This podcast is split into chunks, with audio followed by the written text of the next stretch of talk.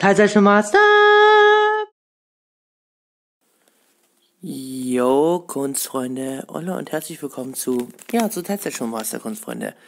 Zu eurer durchgeknallten Lieblingserzählung mit eurem Lieblingsautisten in der Hauptrolle. Also, ihr kennt das Spielchen, ne? Alle Vermutungen sind, äh, alle Punkte sind wie gesagt äh, nur meine Vermutung. Eure wie immer in die Kommentare. Ihr kennt das Spielchen von den Resi-Teilen. Also, los geht's. Punkt 1 ist, wer räumt den, wer räumt denn Spider-Mans Fäden weg? Also, äh, oder Weben weg, ne? Es ist ganz einfach. Äh, der Wind. Ja, bei starkem Wind, das ist eine Tatsache, also richtig starkem Wind. Ja, ist es nämlich so, dass technischerweise gesprochen einfach das weggeweht wird. Versteht ihr? Einfach und weg. Frage Nummer, für Frage Nummer 2 blende ich euch nachher dann an genau der Stelle, äh, Punkt 2, nicht Frage 2, Quatsch, Soße. Ja, äh, blende ich euch ein Bild ein, was ich ähm, gesichert habe. Wenn ich dran denke, ihr kennt mich. Und zwar, was hält Spider-Man für einen Wagen in der Hand? Das ist auf dem Bild, ich hoffe nicht vorsichtig, semi-gut zu erkennen. Das ist, ähm, kennt ihr diese Technikerwagen, Kunstfreunde? Diese spezielleren Wagen, die man benutzt, äh, die Techniker benutzen immer für Wartungsarbeiten. Sowas ist in den Dreh. Punkt 3. Wie zerbrechlich ist Glas denn? Äh, sehr stark und vor allen Dingen, wenn man mit ordentlich Wucht dagegen geschmettert wird oder da durchgeflogen wird, ne? Und wenn das Glas einige auf dem Buckel hat, wird es wahrscheinlich, wahrscheinlich dann auch instabiler und damit, ne? Kennen wir halt die Prozedur. Klar. Der nächste Punkt ist, woher hat der Geier alle Spinnbots?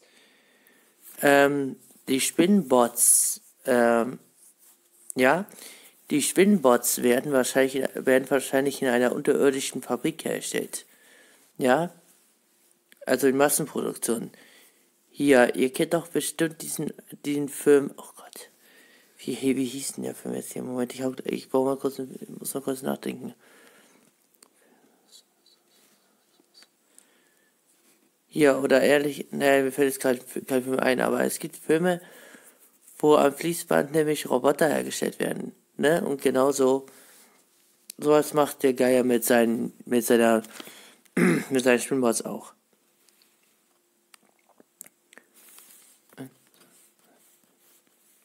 Der nächste Punkt ist, wie kann der Geier fliegen? Also fliegen ohne alles, ohne Jet, oder Jetpack oder alles. Nun, die, die Sache ist etwas verrückter, als man denkt, ne? Und zwar, man sieht ja den Geier ähm, in Spider-Man rumfliegen und man denkt sich auch nur so, sag mal, Moment mal, eigentlich kann der doch gar nicht fliegen, nicht wahr?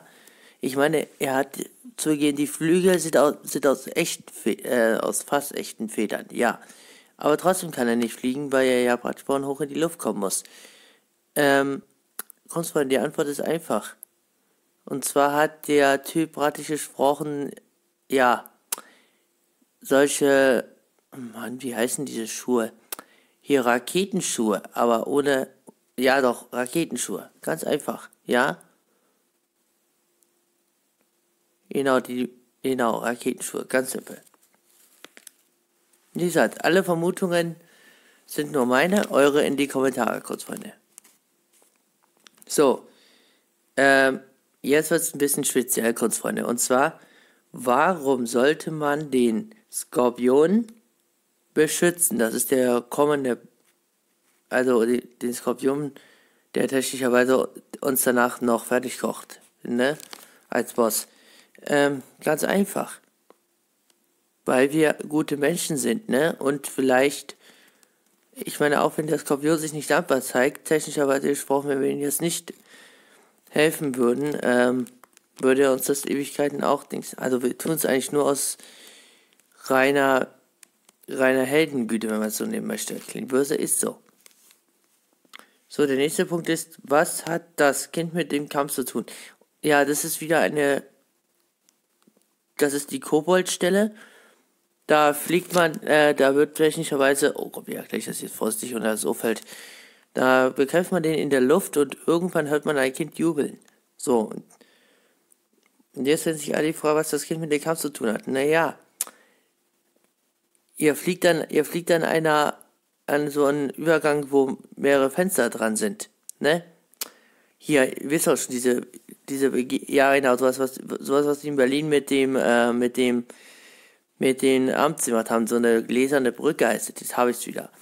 Und das Kind jubelt einfach nur, weil es praktisch wochenendlich, äh, naja, euch feinden sieht. Ganz simpel. Ja, mehr ist das nicht. Oh, der nächste Punkt ist auch genial.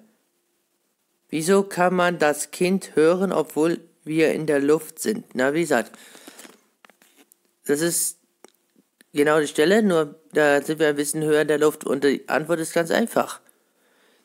Vielleicht hat das Kind ja um euch anzu, äh, anzufeuern, ja technischerweise irgendwas dabei, mit dem man die Stimme verstärken kann.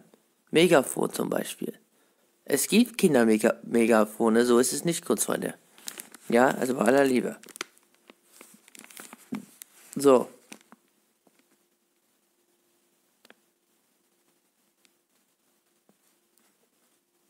Ja, das ist auch genial. Und zwar, der nächste Punkt äh, betrifft auch wieder den Kobold. Und zwar wissen wir, dass der Kobold auf dem, äh, auf dem Gleiter äh, unterwegs ist. Ne? Das ist aber klar und deutlich erkennbar. Jetzt stellt man sich die Frage, wieso macht er es überhaupt mit dem Gleiter, wenn immer gesagt worden ist, der sei im Nahkampf besser? Naja, ganz einfach.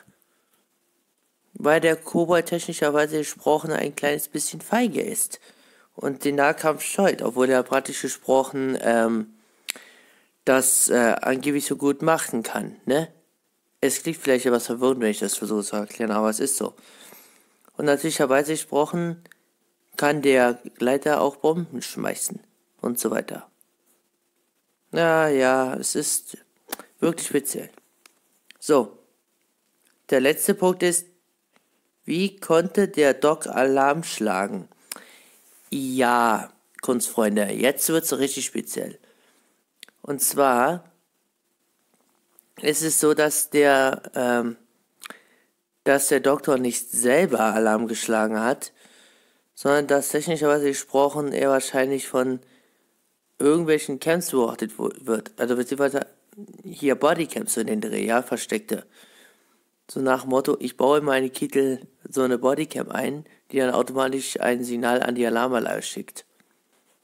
Ja, das würde, ähm, ist wie gesagt so ein bisschen speziell. So, nach einer kurzen Pause geht es vielleicht weiter.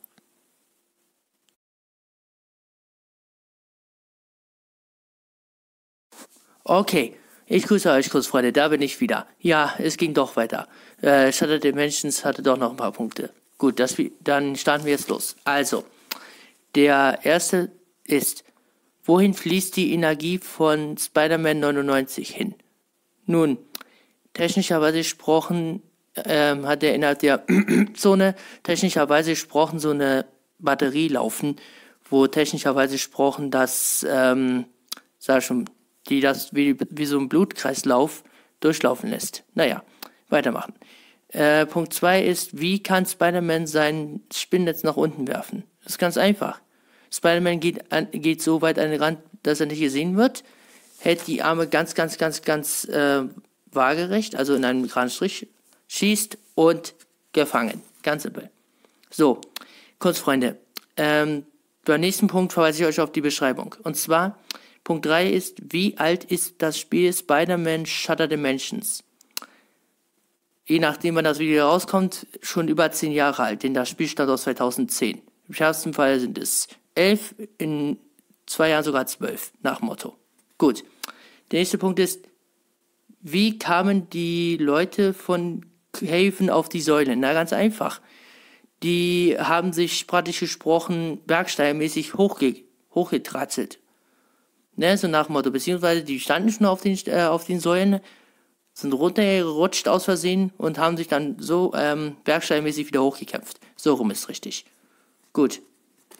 Ähm, der nächste Punkt ist, woher hat der Hobgoblin seine ganzen Wurfgeschosse her? Naja, er hat sie höchstwahrscheinlich, also mit Wurfgeschossen meine ich die vom Paraglider, ne? Der hat sie wahrscheinlich maschinell herstellen lassen, so nach dem Motto, ja, ich hau die, ich, ich stell die selber her. Verstehst, versteht ihr kurz, Freunde? Frei nach Motto Massenproduktion, ne? Furchtbar. Gut.